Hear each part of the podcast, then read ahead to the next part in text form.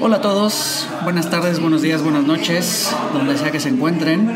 Bienvenidos al episodio número uno de 4 DeLoreans. El episodio pasado fue una pequeña prueba, el, piloto, donde eh, recibimos ya algunos comentarios. Muchísimas gracias a todos los que nos comentaron. Gracias por, este, pues por sus opiniones y espero que vayamos mejorando con el paso de los episodios. Pues el día de hoy eh, les voy a presentar a mi amigo ya de hace varios años, este, un compañero de ñoñeses desde que teníamos 16 años, más o menos 17, cuando íbamos en la prepa. Entonces les presento a Miguel. Miguel, ¿cómo estás? Muy bien, muy bien, Eric. Muchas gracias por invitarme. Qué bueno, qué bueno. Aquí, este, si escuchan ustedes el audio de fondo, es que estamos en una cafetería de renombrado, este, de renombrada cadena. Y pues aquí es donde hicimos esta reunión. Y bueno, pues el tema de hoy, este, vamos a hablar sobre, sobre cómics, sobre una de las franquicias más importantes de los cómics. Estamos hablando de los X-Men. Y por qué yo opino, vamos a hablar de por qué yo opino que la película que salió de X-Men en el año 2000 fue un parteaguas para las películas de superhéroes. Este, bueno, a ver, primero una pregunta para Miguel, este, alias el compayos, y escuchan que le digo el compayos porque ya es la confianza de hace, de hace mucho tiempo. Muy bien, compayos, entonces tú eres muy fan de los cómics. ¿Cuál fue la entrada a, al mundo de, de las historietas? ¿Cómo, ¿Cómo empezaste con eso? ¿A qué edad? Pues desde muy chico fui fanático de las caricaturas. Este, ustedes saben que los que nacieron en los 80s crecimos viendo la caricatura de Spider-Man, ¿no? Y posteriormente en los 90s le salió otra caricatura, o sea, primero fue Spider-Man y sus amigos y después fue la caricatura nada más de Spider-Man, el hombre araña, y después salieron los hombres X, pero mucho antes de eso, eh, un hermano de mi papá tenía varios cómics del hombre araña que en su momento me regaló. Y otro de mis primos, eh, más grande que yo, era muy, muy fanático de los cómics, ¿no? Entonces siempre, siempre me fui, me vi atraído como por este mundo de las caricaturas, de los cómics, de los héroes. Y desde ahí viene como mi fascinación por, por este mundo. ¿Dirías que te gustan más las caricaturas o el cómic, el dibujo, el, el libro como lo conocemos? Las dos tienen su encanto. O sea, el, el cómic te transporta, el cómic te puede dar mucho más de lo que te puede llevar algo, algo este, multimedia, ¿no? De lo que te puede llevar la caricatura. La ventaja del cómic es que es un, es un medio mucho más abierto, donde pueden tocar temas mucho más a fondo, donde no estás limitado por media hora, donde no estás limitado por un público en particular. ¿no? Entonces tiene su encanto y la caricatura, pues bueno, siempre ver a tus, a tus héroes de la infancia en, animados y en Claro, la pantalla ya, tiene ya moviéndose con su propia voz. Oye, entonces quiero suponer que tu personaje favorito de cómics es Spider-Man o tienes algún otro. O sea, el top. ¿Quién sería tu top? No sé, es, es una pregunta que recientemente me hicieron y es complicada de contestar. Yo creo que uno de los superhéroes a los que más he seguido a lo largo de mi vida es, es el hombre araña, pero sin duda Wolverine es también uno de mis favoritos y bueno, el favorito de todos, Batman, ¿no? Ya. Y entonces, bueno, esto se liga a la siguiente pregunta que te iba a hacer, que es, entonces tu personaje favorito de X-Men es Wolverine, sí o sí. Sí, así, Wolverine.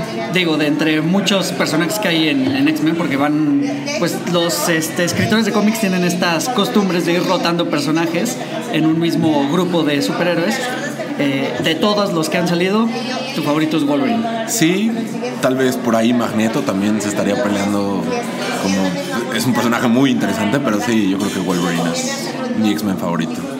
¿Crees que Wolverine es el personaje favorito de todo mundo, de los X-Men? O sea, es el más popular. Yo creo que sí, es el más popular sin duda alguna, ¿no? O ¿Y sea, por qué será así? Es como medio antipático, gruñón, este, solitario, no se conoce su pasado, ni él mismo sabe realmente cuáles son sus orígenes. Yo creo que Wolverine tiene esa actitud que la mayoría de la gente quisiera tener, ¿no? O sea, quisiera Zumbadas. muchas veces, sí, plantarle cara a todo mundo, ¿no? Y, y- y- y ir golpeando gente. Y, bueno, aparte, pues el señor es inmortal, ¿no? Entonces, es verdad. Sí, bueno, Tien- tiene su toque. tiene- tienes, tienes, tienes muchos puntos ahí. Bueno, pues vamos a entrar al tema. La película X-Men se estrenó en el año 2000, en octubre, si no me equivoco, y fue dirigida por Brian Singer. Brian Singer para este momento era un completo desconocido. Tenía solamente eh, dos películas. Una que se llamó Apt Popil en 1998, donde ya dirigía a Ian McKellen. Y en 1995, tres años antes, hizo una película que fue como un parteaguas también por la forma en que está escrita y la forma en que está dirigida, que se llama Usual Suspects, este, sospechosos comunes. La verdad es que es una gran película que eh, ha envejecido bastante bien. Y a diferencia de los X-Men. A diferencia de los X-Men, correcto.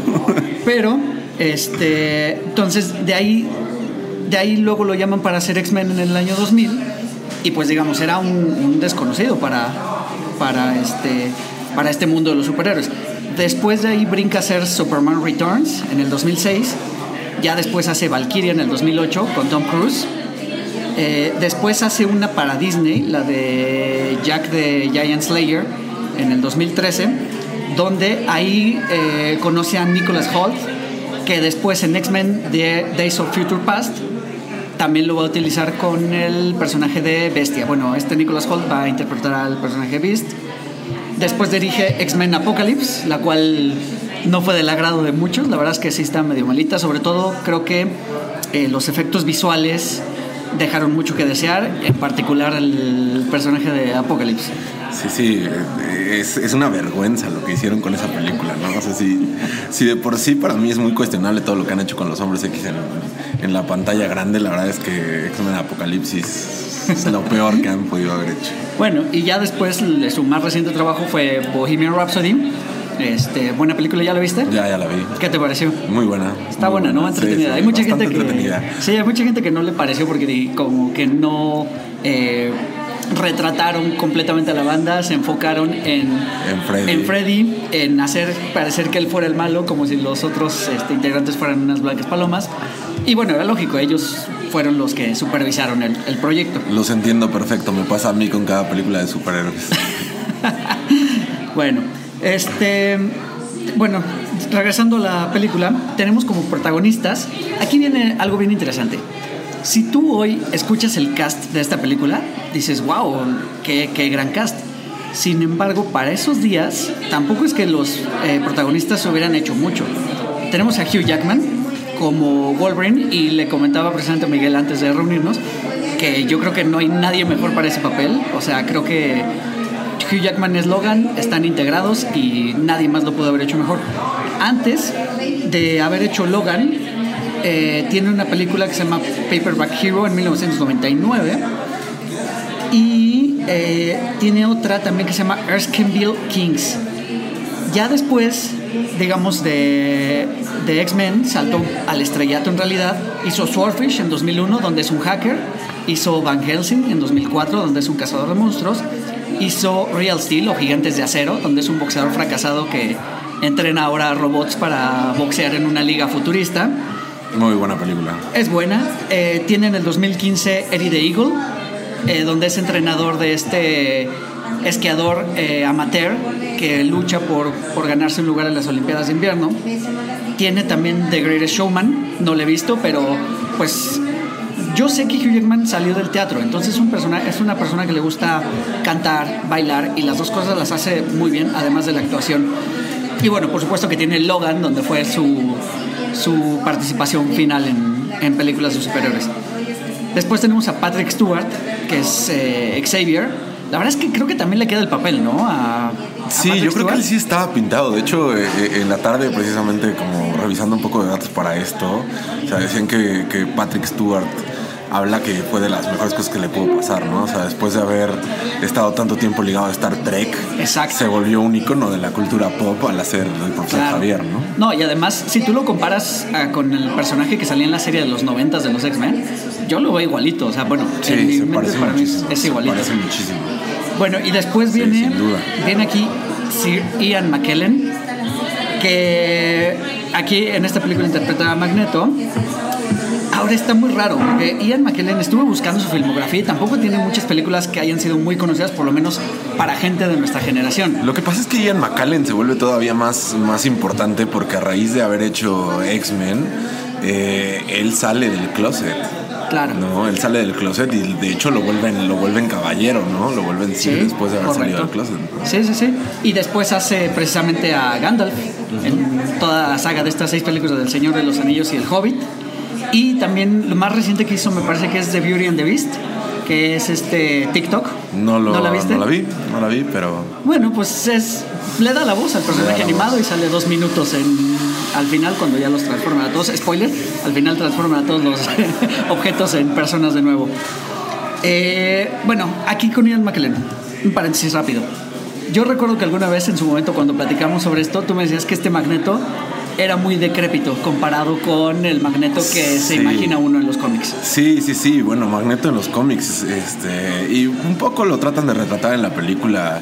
Eh, es una persona que viene del holocausto, ¿no? O sea, pierde a su familia en el holocausto. Entonces, esa es una de las grandes cosas que ahorita entraremos ya en detalle de, por qué no me gusta esta película, ¿no?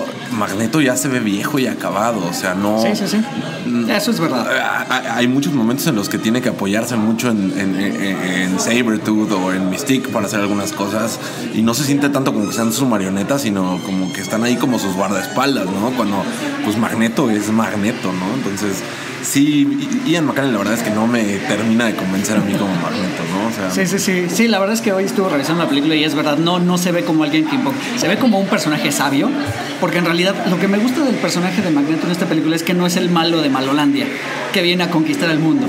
Tiene realmente un motivo porque desde pues sus raíces judías es rechazado, le toca este el holocausto en la Segunda Guerra Mundial y después ahora como mutante pues tiene que luchar por ser aceptado. De hecho en las películas que hemos visto después en eh, First Class, Days of Future Past y, Apocalipsis, eh, pues ahí se ven en, en, flashbacks cómo ha sufrido en realidad. Creo que hasta en una de las películas muestran cómo matan a su familia. En la primera, en la primera, en la primera se ve, se ve un flashback hacia eso. Y, a mí precisamente ese punto que, que, acabas de tocar es lo que no me gusta de este Magneto. O sea, pareciera en muchos momentos que Magneto está buscando ser aceptado. O sea, de hecho la trama gira en torno a que él quiere convertir a la humanidad en mutantes. Claro. Cuando, cuando en, en el cómic está muy bien retratado que el señor es un genocida, ¿no? O sea, él odia a la humanidad, él lo que quiere es la supremacía mutante y lo, lo, último que Magneto querría es que todos fueran mutantes. Él lo que quiere es que los mutantes dominen sobre los humanos y repetir algo como el holocausto, pero al revés, ¿no? Los claro, mutantes. Que bueno, esta parte genocida se muestra en X-Men 2, si lo recuerdas, que es cuando modifica a Cerebro y está este, influyendo en el profesor Xavier para que elimine a los, a, a los humanos con, esta, con esta máquina de cerebro. Bueno, sigamos repasando. El resto del cast, eh, muy rápidamente, Frankie Jansen, que es Jean Grey, eh, pues ella la pueden ubicar por salió en GoldenEye en el 95 y después es la esposa de Liam Neeson en todas las películas estas donde secuestran a su hija. Ahí mero. Eh, está James Marsden como Cíclope. Creo que es el peor personaje de todos en esta película. Fíjate que a mí Cíclope para mí es de los personajes favoritos de X-Men si nos basamos en el personaje de la, de la serie de los noventas.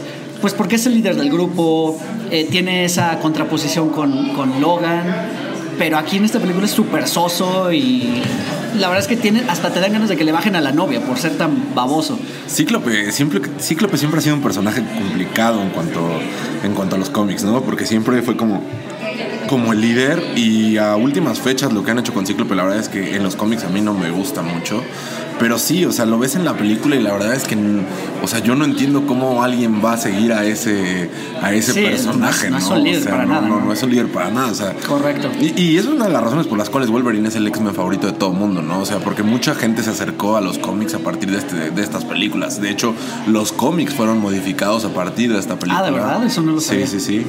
Sí, en lo... Eh, en los 2000 sale una serie de los cómics donde de hecho adoptan los trajes negros. Ok. Que me parece un acierto. Ahorita lo tocamos, pero me parece un acierto de los trajes. Este, perdón que te interrumpa. Seguimos entonces con el con el cast.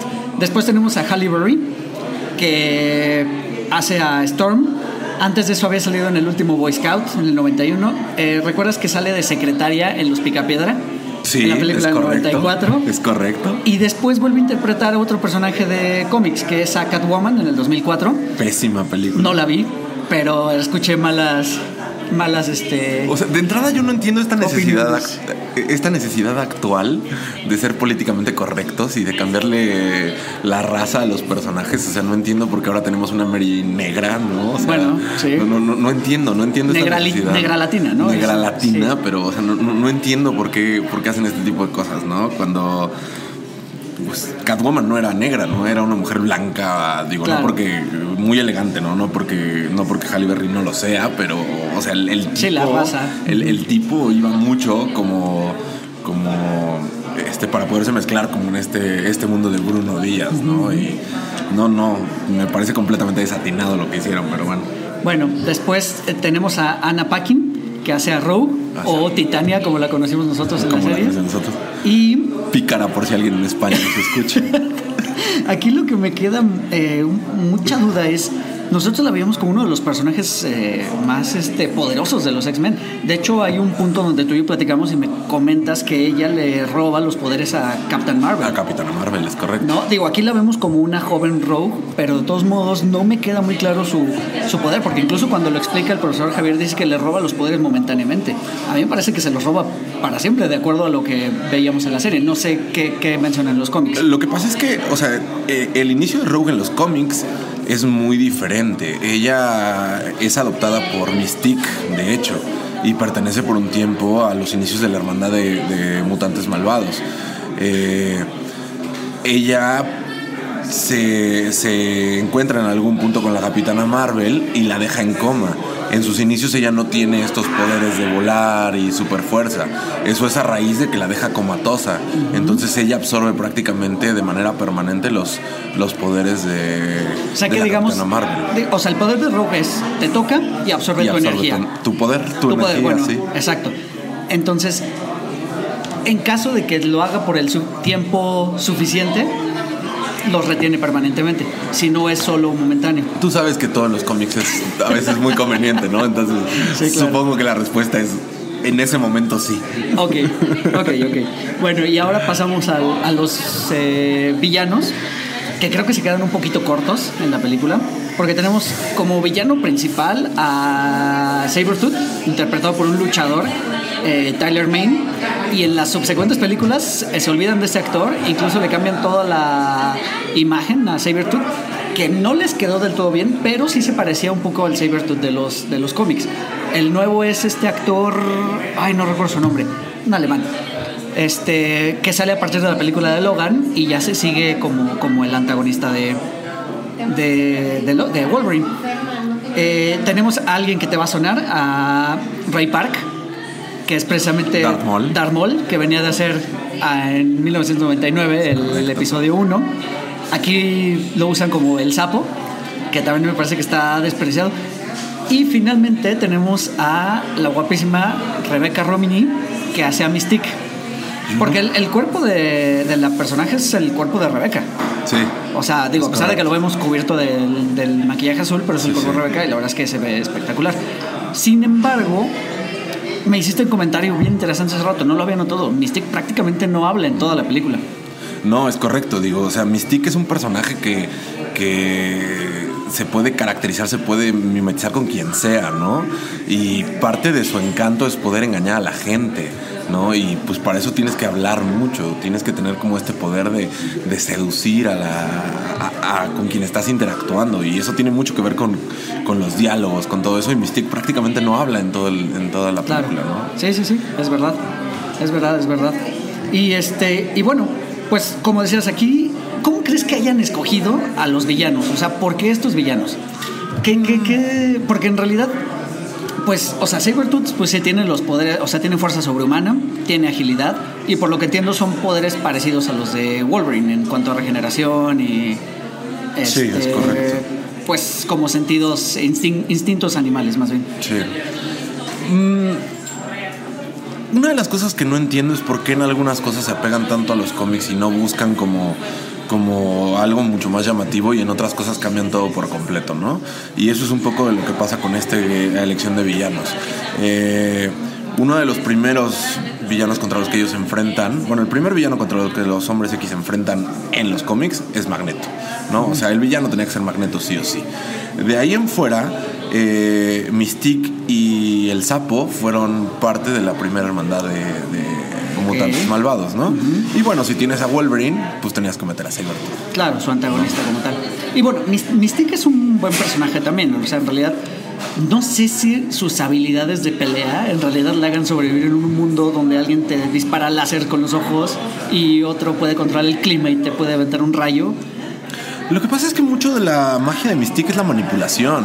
O sea, Mystique a lo largo de los cómics ha estado en todos los bandos posibles, ¿no? O sea, así como ha sido parte de la hermandad de mutantes, ha, ha sido parte de los hombres X en algún momento, ¿no? Y tiene pasado con muchos de ellos. O sea, es madre adoptiva de de Rogue, es mamá de Nightcrawler, ¿no? En algún momento fue pareja de Bobby Drake, de Iceman, o sea, entonces, pues tiene como mucho más allá, ¿no? Este, es, un personaje muy, muy importante cuando hablas de los hombres X, ¿no? Sí, y bueno, otros personajes que podemos ver aquí de, de pasaditas son precisamente ahorita este Bobby, que es Iceman, lo vemos como un interés romántico que va a suceder en las siguientes películas con Rogue. Y eh, sale también Kitty, eh, Sale Kitty, hace un cameo. hace un cameo nada más. No es Ellen Page, porque en la siguiente es Ellen Page, pero en esta, este, en esta aparece nada más rápido y atraviesa una. Pero, pero Kitty la incluyen hasta, hasta, las, hasta cuando hacen el reboot, por así decirlo, ¿no? O sea, no estoy seguro si en la tercera. No, sí sale en la tercera porque hay una escena donde huye del Juggernaut. Mm, es correcto. Sí, sí, sí, sale ahí y ahí ya es Ellen Page. Este, bueno, pues entrando ahora sí en materia, eh, la película la película rápidamente empieza presentándonos precisamente a Magneto y el conflicto que tuvo en, los, en 1944 cuando estaba en un campo de concentración y ahí se dan, se revelan sus poderes eh, ya que lo separan de su madre, eh, lo quieren arrastrar y él pues por aferrarse a su madre dobla unas, unas cercas de metal que estaban ahí. De ahí nos brincamos a una conferencia donde están los políticos votando por el registro de los mutantes, por tener un acta de registro de mutantes. ¿Eso sucede en, alguna historia? Eh, en los cómics es muy recurrente que, que de repente este, está el profesor Javier sin ser abiertamente mutante, ¿no? O sea, él solamente lucha a favor de los derechos mutantes, pero no por eso la escuela Javier dice para niños superdotados y no para mutantes, ¿no? En un inicio no, él no, se sabe que él es mutante, ¿no? Y sí, sí, es una causa que él presenta constantemente ante, ante el Senado, ¿no? De ahí viene el papel del senador Kelly, que es el, el, digamos, el opuesto, ¿no? El, la contraparte de estar abiertamente a favor del registro de mutantes y, de tenerlos bien ubicados por el peligro que para él significan, ¿no? Un poco lo que nos presentaron en la película de Civil War, de Capitán América. Sí, más o menos. Sí, digamos que va, va, un poco como por ahí, ¿no? De nuevo, o sea, los cómics retoman muchas veces los mismos la misma idea. La misma idea, muchas veces. Claro, claro. Bueno, después de esto eh, conocemos a los personajes, conocemos a Rogue, que deja inconsciente a un muchacho, huye de su casa, se va a Canadá. En Canadá conoce a Wolverine, que está peleando de manera clandestina en una jaula. Y bueno, se conocen, tienen una, empiezan una relación de ayuda-amistad. Eh, luego llega Sabertooth tratando de Aquí viene mi primera duda grande. Porque él llega a Sabretooth y Logan piensa que va tras él, pero en realidad va tras Rogue. Jamás explican cómo Magneto sabía de Rogue en la película.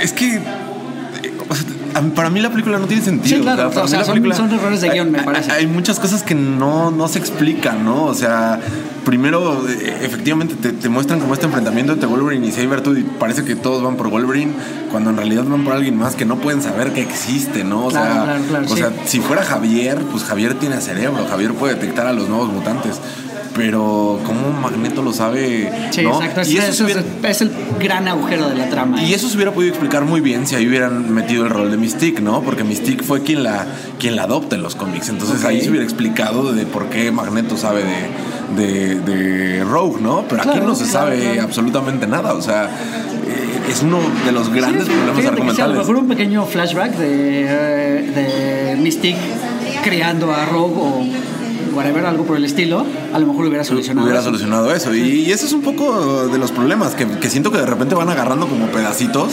pero, pero no sé si no tienen a alguien al lado que les diga como un poquito como qué tiene sentido, como para llevarlo hacia la, hacia la pantalla grande y, pues hace cosas como demasiado cinematográficas que a veces pues en la historia no funcionan, ¿no? Sí, sí, sí. Bueno, después este, ahí ya aparecen Cíclope, aparecen Tormenta. Esto, ahorita van 10 minutos de película, o sea, esto sucede sí, rapidísimo. Y ahora, creo que es un mérito de la película, a diferencia de otras. Esta película dura 104 minutos.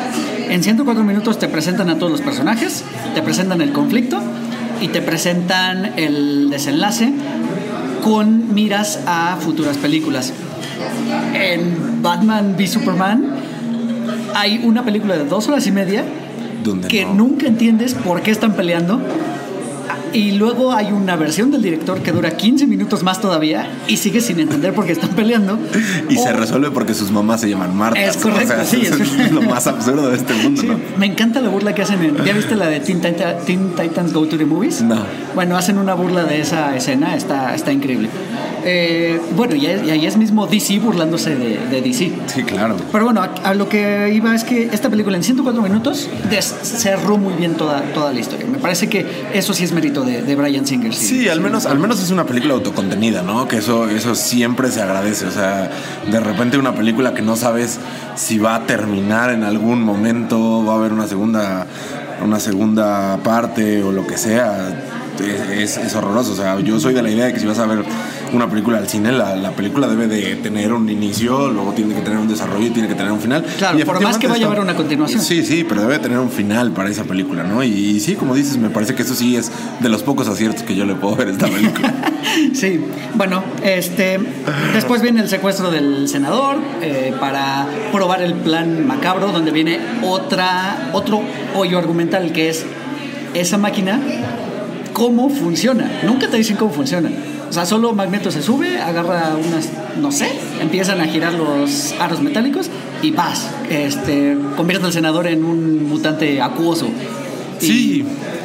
Y, ya, no te dicen más, o sea, no te dice por qué, por qué con el poder de Magneto en especial, porque después nos enteramos que quiere secuestrar a Rogue para pasarle sus poderes, para que activar la máquina y él no ponga en riesgo su vida.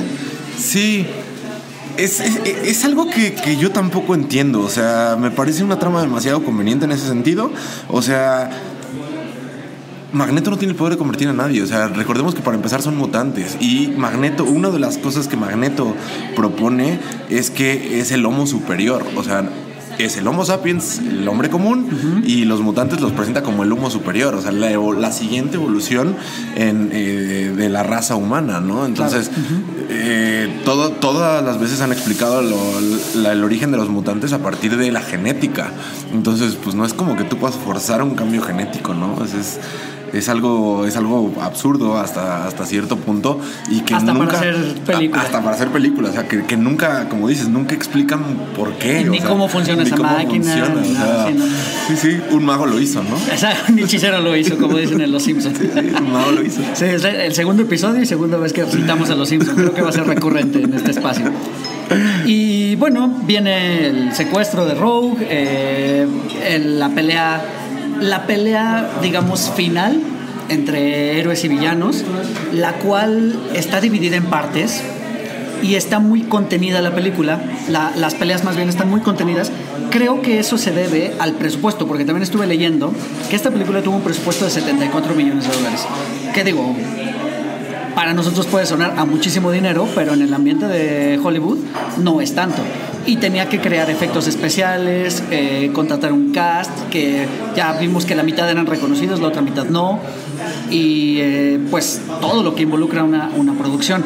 Entonces creo que pues dejó de lado un poco las escenas, las grandes escenas de acción, las grandes explosiones como hemos visto en las últimas películas del MCU o en las películas de DC, para centrarse en un poquito peleas más teatrales.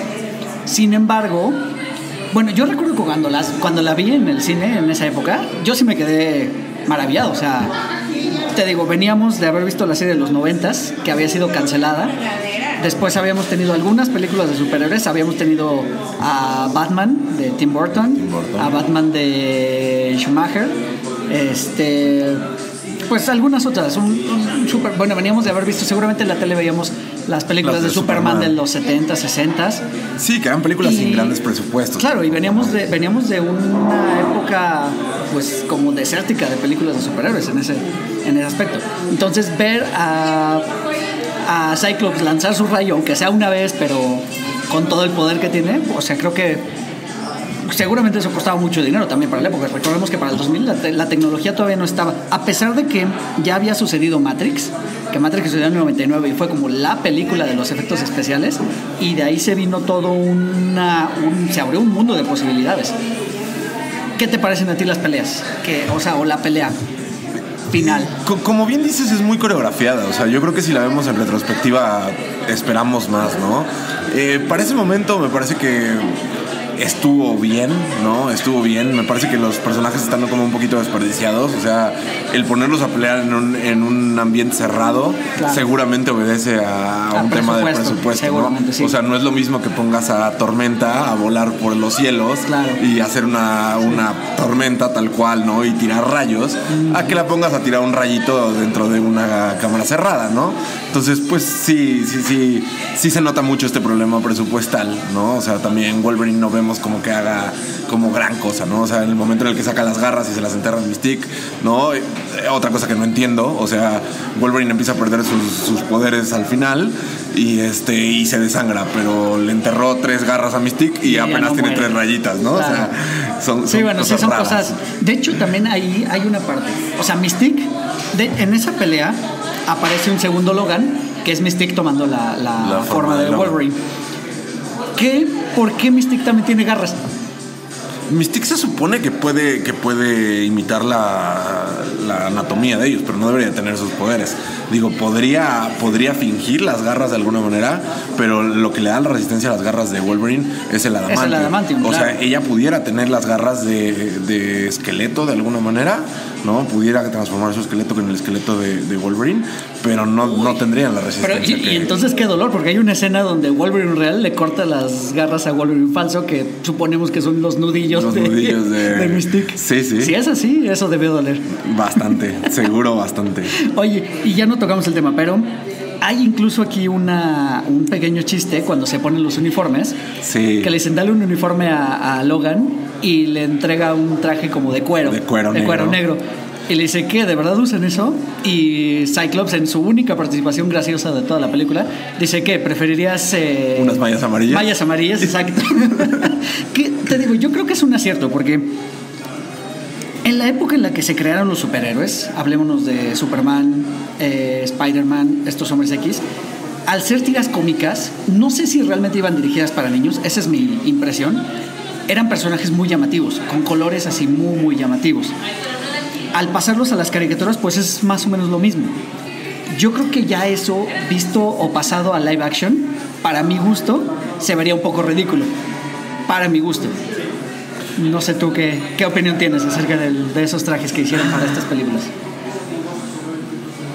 A mí lo que no me gusta es que, que- que de alguna manera como que no respetan la esencia de los personajes, ¿no? O sea, lo- los hombres X, digamos que estaban uniformados, pero cada uno tenía su distintivo por una razón y era para que tú pudieras distinguir al personaje, ¿no? O sea, por eso tenemos a un Silver un traje azul, por eso tenemos a, a Jean Grey cuando usa su traje verde, cuando es eh, la Fuerza Fénix, ¿no? A Wolverine que inicia con su traje naranja y café, ¿no? Coloso que tiene como esta especie de leotardo y cada uno tenía como su particularidad porque a final de cuentas se daba como esta impresión de que sí somos un equipo y por eso todos portaban la X, pero cada uno es un individuo, ¿no? Al uniformarlos pues se ve como más como un equipo de alguna manera, pero pierden como esta como esta individualidad, aunque aunque comparto, o sea, no es una película que puedan ver los niños, o sea, no es una película que sea todo público, aunque no es ni cerca de las cosas que vemos Sí, ahora para en la televisión, pero para su época no era una película para niños. Y hubiera sido complicado con la tecnología que tenía en ese momento que los trajes se vieran, se vieran realistas. Aún así, yo creo que meterle algunos detalles de color que lo hiciera como un poquito más distintivo hubiera, hubiera ayudado mucho, ¿no? ¿Qué, ¿Qué opinas, por ejemplo, entonces de los trajes del MCU? Que son pues un poquito más basados en los dibujos, pero adaptándose, digamos, a materiales, entre comillas, eh, reales o que podría haber.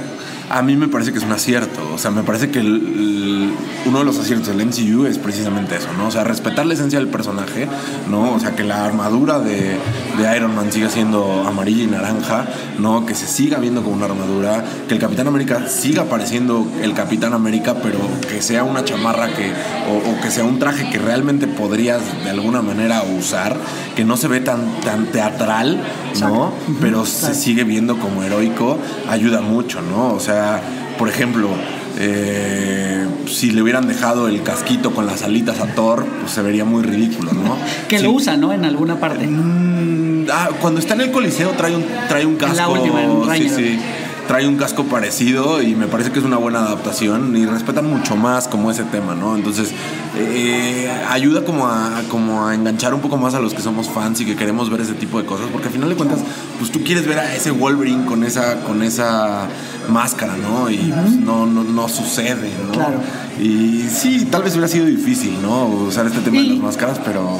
Y bueno, vamos a ponerlo en contexto. Supone que ellos son incógnitos y se están escondiendo. Es correcto. Y pues usar un traje amarillo con vivos azules o uno azul con un calzón amarillo o verde o lo que sea, pues como que no, no cuadra mucho. Sí, aunque de repente mandar a la doctora Jean Grey a pelear y después que se pare en la sede de la ONU a decir que los mutantes deberían de estar y no yo no soy mutante, pues tampoco hace como mucho sentido, ¿no? Claro. Pero, pero entiendo, entiendo desde dónde viene el cambiar, el cambiar estos trajes, ¿no? No me parece que sea eh, uno de los grandes errores de la película, ¿no? Nos hubiera gustado, yo creo que a muchos ver estos trajes, pero, pero los trajes se ven bien, creo que es de lo, de lo mejorcito. Sí, no, no. Y aparte, eh, me parece que es a partir de First Class, toman los trajes con la franja amarilla al centro. Los azul marino con la, con la X. exactamente. Eso también es como de, bueno, es de los recuerdos que yo tengo incluso de videojuegos de ver a los X-Men con ese con ese traje. Sí, varios de ellos traían la X, este, de alguna manera incrustada en sus en sus trajes, ¿no? O sea, es parte del distintivo. Y creo que es un poco de lo que falta en estos trajes, como que la, la X sea más visible, ¿no? Bueno, y, y ya el, el último digamos, punto que yo creo que es débil. ¿Por qué, ¿Por qué el sapo? O sea, ¿qué lo hace especial en los cómics? ¿Por qué no, no sé, podrían haber puesto incluso el mismo Azazel, este, no sé, alguien, alguien que aportara más eh, dificultad para los, para los héroes? A final de cuentas yo creo que es un personaje reconocible. O sea, sí, yo la verdad es que no lo conocía. En, la serie de los noventas. ¿Sale en la serie de los noventas? Sale en la serie de los noventas con la hermandad. Claro que sí, es Bluff. Es Bluff, es Avalanche, es el sapo y Mystique en la hermandad, más Pyro. y si sale. es que no me acuerdo, tendría que, que checarlo. Sí, sí sale. Y mira que tuve tus DVDs de la serie un rato. es correcto. Pero no los pude ver todos. Es correcto. Eh, pues, y, pero, o sea, ¿tú lo crees como un rival digno? ¿Crees que el sapo es un rival digno? Eh, es que me parece que la mezcla no es tan buena. O sea, eh, el sapo dentro de la hermandad hacía un poco de sentido porque la hermandad son un poco como, como mutantes rechazados, ¿no? O sea, tenemos a, a, Bluff, que al final de cuentas es un gordo, una masa ahí, ¿no? Que pues nadie puede querer algo así, ¿no?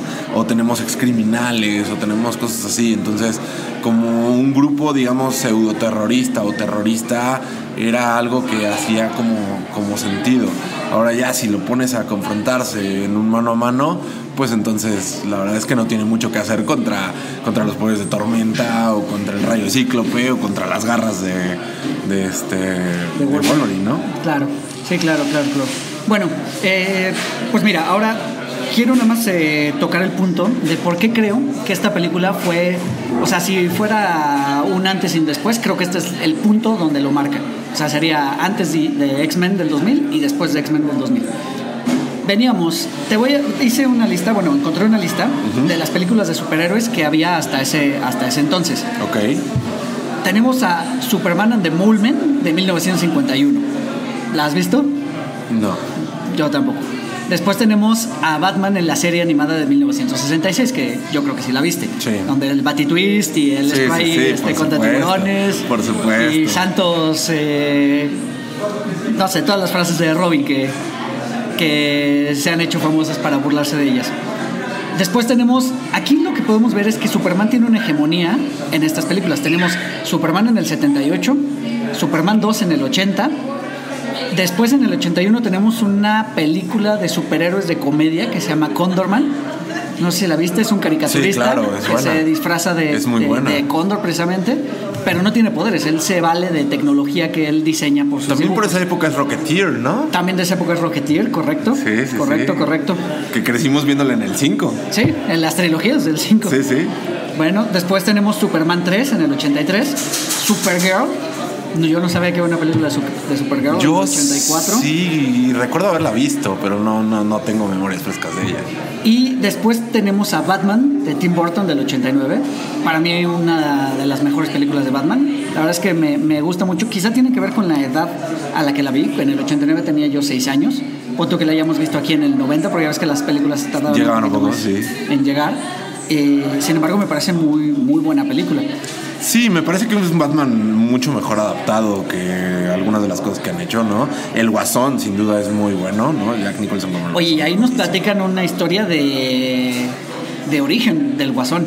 una de las muchas que existen, ¿no? O sea, O sea, no- el Guasón siempre ha sido un personaje como muy, muy misterioso. Eh, o sea, de repente a últimas fechas resulta que no es uno, son tres. Y, o sea, es un personaje que tiene como este, como este misticismo. Y me parece que en esa película es un acierto que te presenten como, como un origen del Guasón, precisamente para hacer esto, ¿no? Que sea una película autocontenida, que no te deje con el misterio para ver si algún día lo van a, lo van a resolver. Claro. Después tenemos a The Punisher en el 89, con el actor que hace a Iván Drago en Rocky. Después tenemos una de Capitán América de 1990. Ni por aquí. Yo No sabía que existía, no la he visto. ¿No? ¿No es una alemana? No sé, la Yo, sé que había una versión alemana o rusa de algo así. del Rusa no América. creo, porque sería como el anti, ¿no? O sea, porque... Sí, sí, pero yo sabía que había una, una versión así rara, ¿no? Bueno, tenemos eh, Batman Returns de Tim Burton de 1992, donde conocemos al pingüino y a Gatúbela con Michelle Pfeiffer.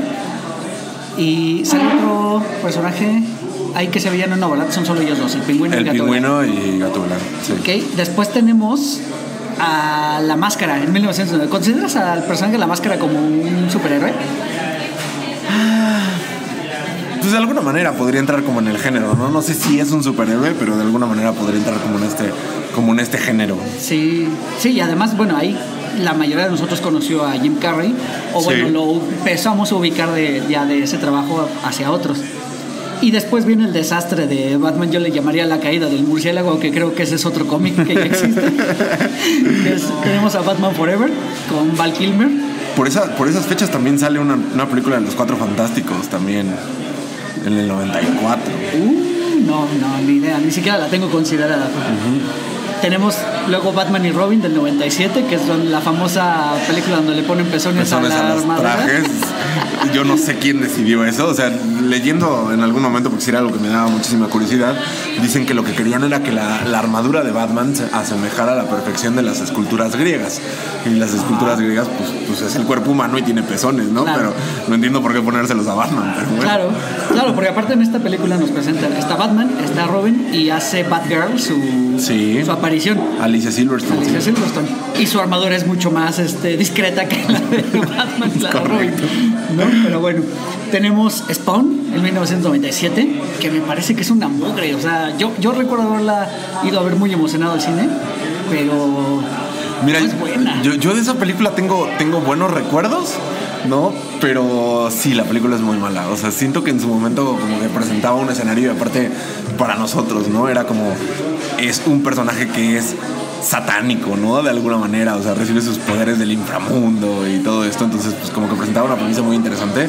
Sí, definitivamente la película no es para nada buena, ¿no? Claro, claro. Pero yo tengo buenos recuerdos de ella. bueno, ahora si te fijas, de 1951 a 1997 tenemos nada más 1, 2, 3, 4, 5, 6, 7, 8, 9, 10, 11, 12, 13, 14, 15, 16 películas. Más o menos 16 películas. No, y de ahí en adelante tenemos Y exacto, del 97 al 2000 hay un agujero. No tenemos ni una sola película de superhéroes. Entonces teníamos una sequía y se anuncia X-Men, que me parece que Fox había comprado los derechos desde 1994. Y, probablemente. Pero como el internet no era lo que es ahora, pues nadie tenía idea de que eso había, había había sucedido. sucedido. Bueno, pues se ve en X-Men del 2000 y te digo, yo creo que ahí es donde vi se, se- la, es la línea del horizonte, donde empieza la era moderna del- de la película de superhéroes. Para mí es Iron Man.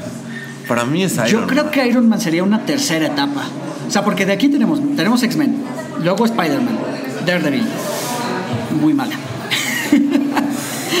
X-Men 2, Hulk con Eric Bana, mala también. Eh, otra de Punisher. Tenemos eh, Spider-Man 2 en el 2004, Catwoman, Hellboy, entra como superhéroe. Sí, cómics a final de cuentas. Bueno, tenemos Hellboy, pero mira, estamos hablando de que en el 2004 ya tuvimos cuatro películas de superhéroes. Después tenemos Electra en el 2005. Pésima. Tenemos la primera de la trilogía de Nolan, que es muy buena, pero creo que la 2, la de... ¿La del Guasón? El Caballero de la Noche, es la mejor de Es la la, mejor de la trilogía. trilogía. Luego tenemos Fantastic Four del 2005. ¿Qué onda con los Cuatro Fantásticos? O sea, los Cuatro Fantásticos son como de los superhéroes más queridos por el nicho de fanáticos de los cómics. ¿Cierto o falso? Es la primera familia, ¿no? O sea, los cuatro fantásticos son como un ícono. No estoy seguro de que sean los más queridos, pero, o sea, de que no puedes hablar de cómics si no hablas de los cuatro fantásticos, no puedes, ¿no? Porque al final de cuentas ellos son los que llevan esta idea de que los superhéroes son una familia, ¿no? Y pelean por el, por el bien de la humanidad, ¿no? A todos los niveles, ¿no? Eh, personajes sin duda que han sido completamente desperdiciados en los en, en- en las películas, ¿no? Sus películas son malas todas. Claro. No hay una sola que se salve. Claro, de- y de hecho en estas uno de los personajes, el que hace a la antorcha, es El Capitán Chris América. Evans.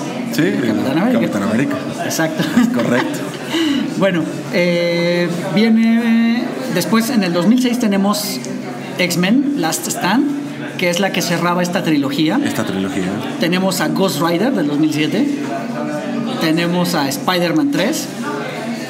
Y mismo 2007, otra de los cuatro fantásticos con Silver Surfer. Con Silver Surfer no la vi, no me dieron ganas de verla, la verdad.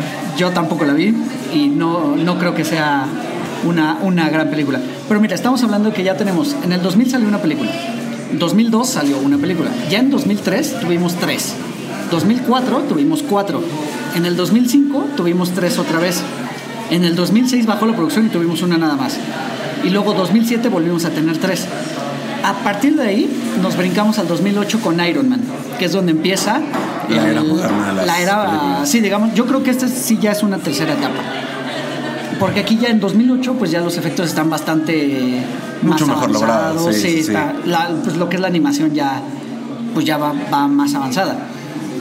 Tenemos ya después Iron Man, eh, Hulk, que estas dos películas fueron antes de la venta de Marvel a. Disney. Sí. ¿Correcto?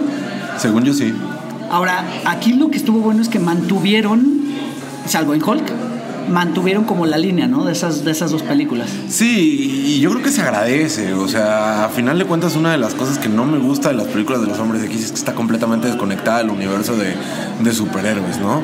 Y cuando tú ves el MCU, eh, que tiene buenas películas, tiene muy malas películas, pero al menos se siente parte de un todo.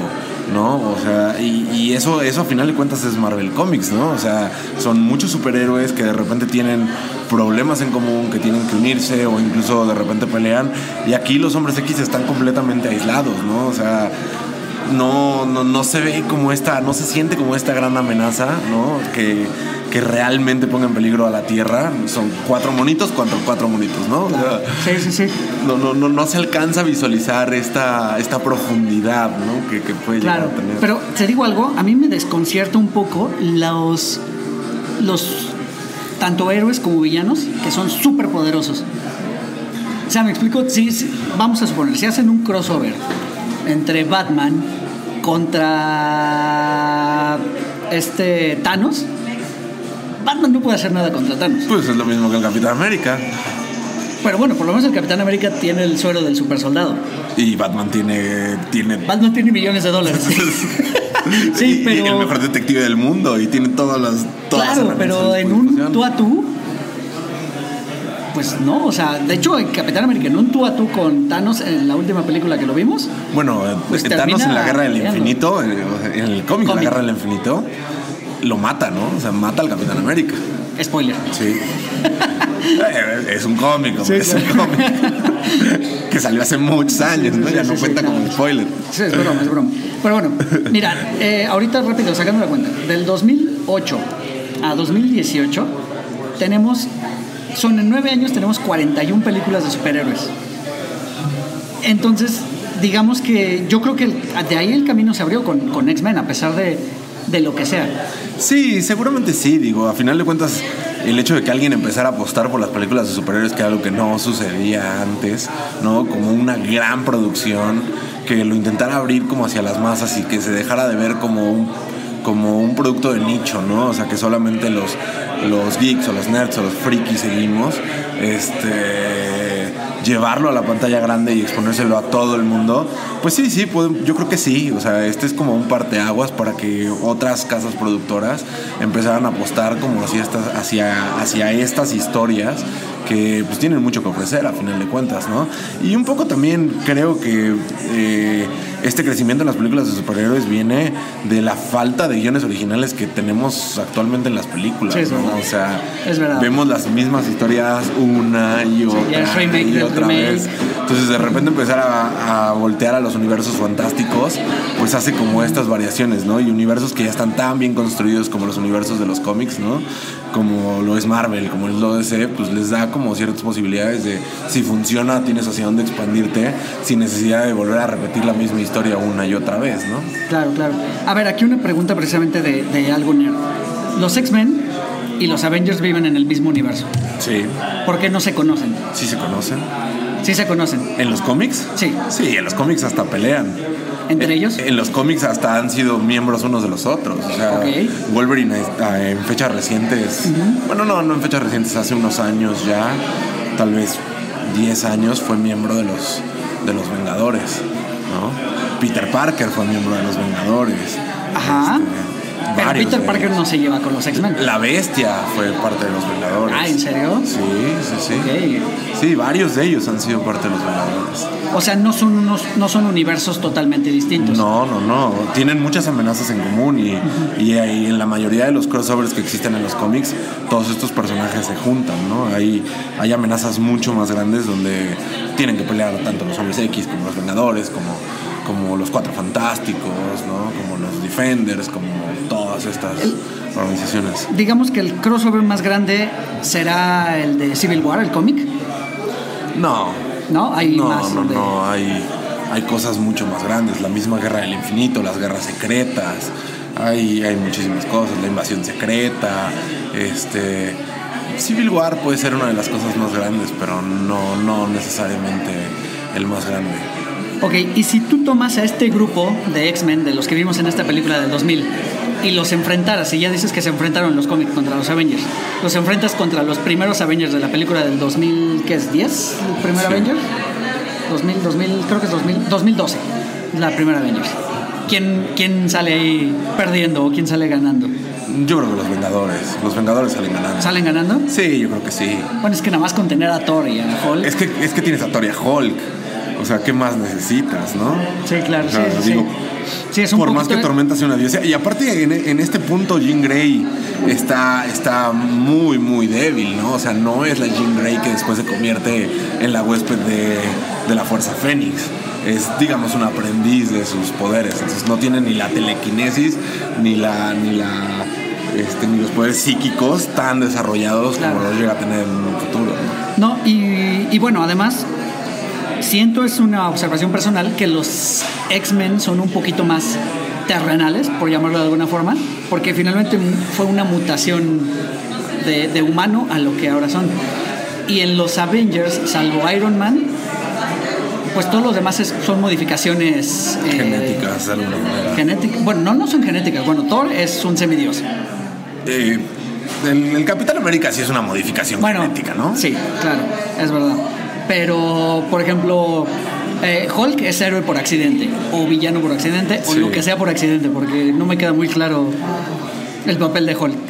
Yo creo que no hay quien le gane a Hulk. O sea, no hay forma de que alguien realmente derrote a Hulk con todo su poder, ¿no? Y lo vimos en la Guerra Mundial, Hulk, ¿no? O sea, Hulk verdaderamente enojado, no hay quien le gane, ¿no? O sea, así seas un semidios, no hay manera de que le ganes a Hulk. Sí, sí, sí, eso es verdad.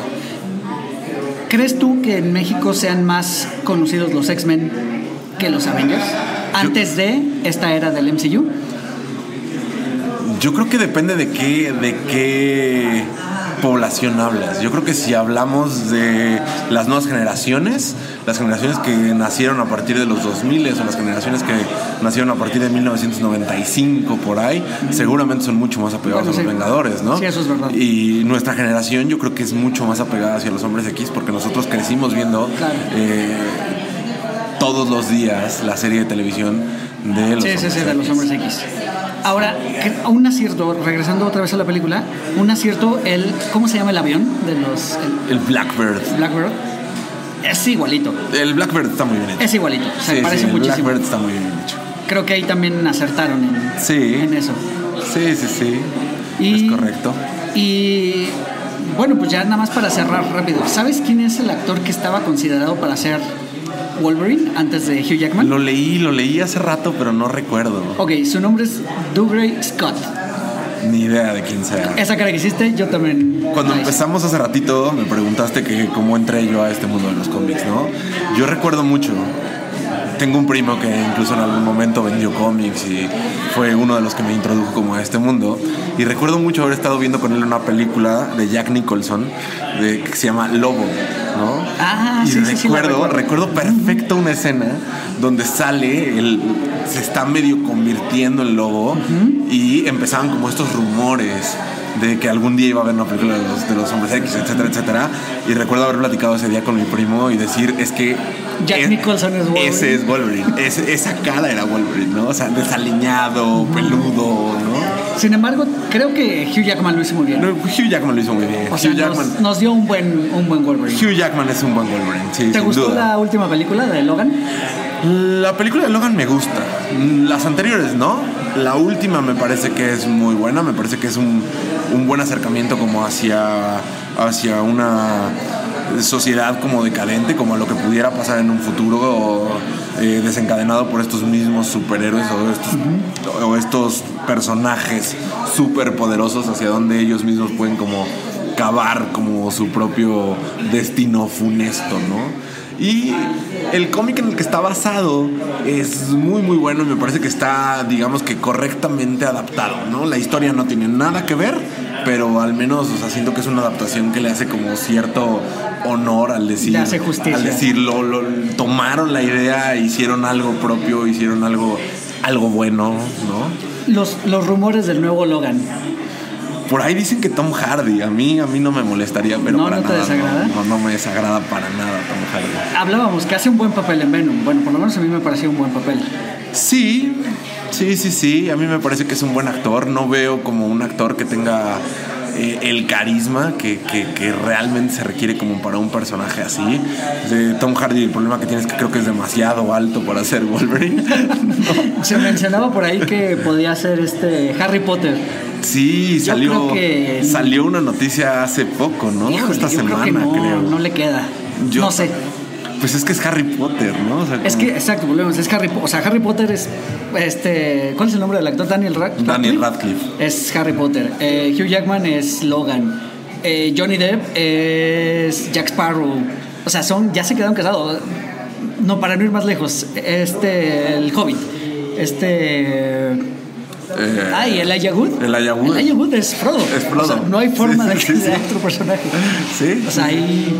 Pues no sé. Espero que no sea Daniel Radcliffe porque le faltan bastantes kilos de masa muscular. Sí, le falta mucho músculo, le falta verse como más malo, ¿no? O sea. Wolverine tiene este aspecto desaliñado. Es verdad. ¿no? Que bueno, siempre anda con ese peinado que, que parecía ¿Qué- qué parecería ridículo que alguien usara ese peinado, sin embargo a él, a él le queda. A mí, a mí esa es una de las cosas que no me gusta. El peinado no me termina de gustar. Me parece que Pero es no es el peinado de los dibujos. Pero, pero Wolverine era como que más desarreglado, como que traía el cabello desarreglado, no. Una melena así. Ajá, no, no peinado. Aquí, Ok. aquí. Sí, a- bueno, aquí sale- a- sí, sí, aquí Sí. Jackman lo trae muy peinadito. Pe- peinadazo. para- Sí, sí, sí. O sea, se nota que trae spray gel, ¿no? O sea. Muy bien. Bueno, pues como conclusión, ¿le recomendarías a quien no haya visto la película que la vea? Yo creo que no. ¿No? no De plano no lo recomendaría. Yo creo que no, o sea, es una película que no envejeció para nada bien, ¿no? O sea, es una película que podríamos decir se volvió de culto porque, pues, como bien dices, fue como la que empezó como toda esta nueva época, pero no es una película que le haga justicia a, lo que son los hombres X, ¿no? O sea, yo creo que si vas a empezar a ver películas de los hombres X, First Class es mucho mejor. Sí, bueno, sí. Y olvídate de X-Men Apocalypse, por favor, no lo vea absolutamente nadie. Days of Future Past es todavía un es buena, a mí me más gusta. pasable. ¿no? Me gusta mucho que salen los sentinelas. A, a, mí lo que no me gusta es que empiezan a hacer que los personajes hagan cosas que realmente no hacen. O sea, Kitty Pride se atraviesa paredes, no realidades. O sea, o sea Bueno, es, sí. es algo como que raro, ¿no? O sea, Claro. En la historia, ¿quién? Porque sí hay una historia donde mandan a Logan al pasado, ¿no? no, mandan a Kitty Pride al pasado. ¿Y quién la manda? La manda, ay, no recuerdo. No recuerdo quién es, pero precisamente es ella, porque ella, en el, al momento del pasado al que tiene que viajar, ella es apenas una estudiante y sus defensas psíquicas no están lo suficientemente bien entrenadas. Entonces puede usurpar su mente en el pasado. Esa es la razón por no viaja al pasado, viaja como Viaja su su psique, digamos. Sí. Ya. Es, es- bastante complicado, es, es un Sí. tema de, de otra, de otra ocasión. Sí, no, si nos metemos a tratar de explicar Sí. los cómics no vamos a acabar nunca, Sí, ¿no? sí, sí. Oye, pues qué bueno que, que tuvimos la oportunidad de esta plática. Qué bueno que revisaste la película porque sé que no te gustan. Eh, yo recuerdo cuando éramos jóvenes y ah, ya salió la película 2. O sea, ah, no, está bien chafa. Pero, en fin, eres mi, mi fuente más este, confiable en cuanto a cómics. Eh, la verdad es que incluso cualquier tontería que me salta, normalmente suelo echarse un mensaje por WhatsApp Es correcto. Sobre eso y sobre Star Wars. Después tenemos que platicar de, de Star Wars. Sí, claro. Oye, ¿no? espérate, rápido. Viene ya mañana Capitán Marvel. Captain Marvel. ¿Qué esperas de Captain Marvel? Mm, yo espero que sea una buena película, como lo han sido varias del, del universo cinematográfico de, de- de Marvel. O sea, me parece que hace mucho que dejaron de basarse en los cómics. Me parece que han construido un universo que por momentos se siente como coherente, por momentos sí hacen cosas que no entiendo. Pero en su mayoría me parece que tienen una idea de hacia dónde van y creo que por ahí deberían seguir, ¿no? O sea, olvidarse por completo de lo que son los cómics, retomar los personajes, retomar su esencia y hacer algo, algo, algo nuevo, ¿no? O sea, no volver a hacer lo que hicieron con Civil Claro. War, que para mí no funciona en absolutamente nada. Pues en la pelea, ¿no? La pelea del aeropuerto, y que es cuando aparece Spider-Man. Pero volvemos a esto mismo, ¿no? O sea, es una pelea como muy contenida, como no sé, o sea, como que no. Bueno, no, no hay millones que alcancen para tanto personaje. No, bueno, pero acabamos de ver este Infinity War y al menos, o sea, el hecho de que hayan repartido la pelea en diferentes lugares se siente como que una amenaza mucho más grande. O sea, Sí, si, bueno, eso es si verdad. le vas a poner el War a una película, no, o sea, si vas a hablar Claro. de guerra, no puedes hablar de 10 monitos 5 Claro, contra sí, 5, sí, ¿no? sí, O sea, es una pelea de, de pandillas. Sí, sí, sí. es pandillas de Nueva York, Claro. no, no, no Civil War, ¿no? Claro, claro. Y creo que hasta pandillas de Nueva York participan más personas. Sí, pues tienes a dos comunidades peleando, ¿no? O sea, Claro, claro, claro. Bueno, pues este, de verdad muchas gracias otra vez por el, No, hombre, por el favor de, de venir, de, de iniciar con esta nueva aventura que ya lo habíamos platicado. Este, espero que, que lo hagamos más veces, eh, a lo mejor que sí. alguna ocasión remota también debemos de probar, ahora que la, te- que la tecnología lo permite. Eh, ¿Quieres decir tu red social, Twitter, Instagram? No, no, no, así- no hace falta. no hace ¿Estás falta. bien? Ok. bueno, pues este, a mí me pueden encontrar como arroba Eric Motelet en Twitter. Eh, igual estoy en Instagram. Las redes sociales del podcast es arroba 4 DeLoreans, 4 con número. Eh, así lo encuentran también en YouTube. Eh, lo encuentran igual en SoundCloud. Y pues eh, espero que les haya gustado. Muchas gracias por escucharnos y aguantarnos hasta, hasta esta poquito más de una hora que estuvimos platicando de, de X-Men y de otros superhéroes. Miguel, muchas gracias. Eric, siempre un gusto, compañero. Igualmente, compañero. Hasta luego todos, que estén muy bien. Hasta luego.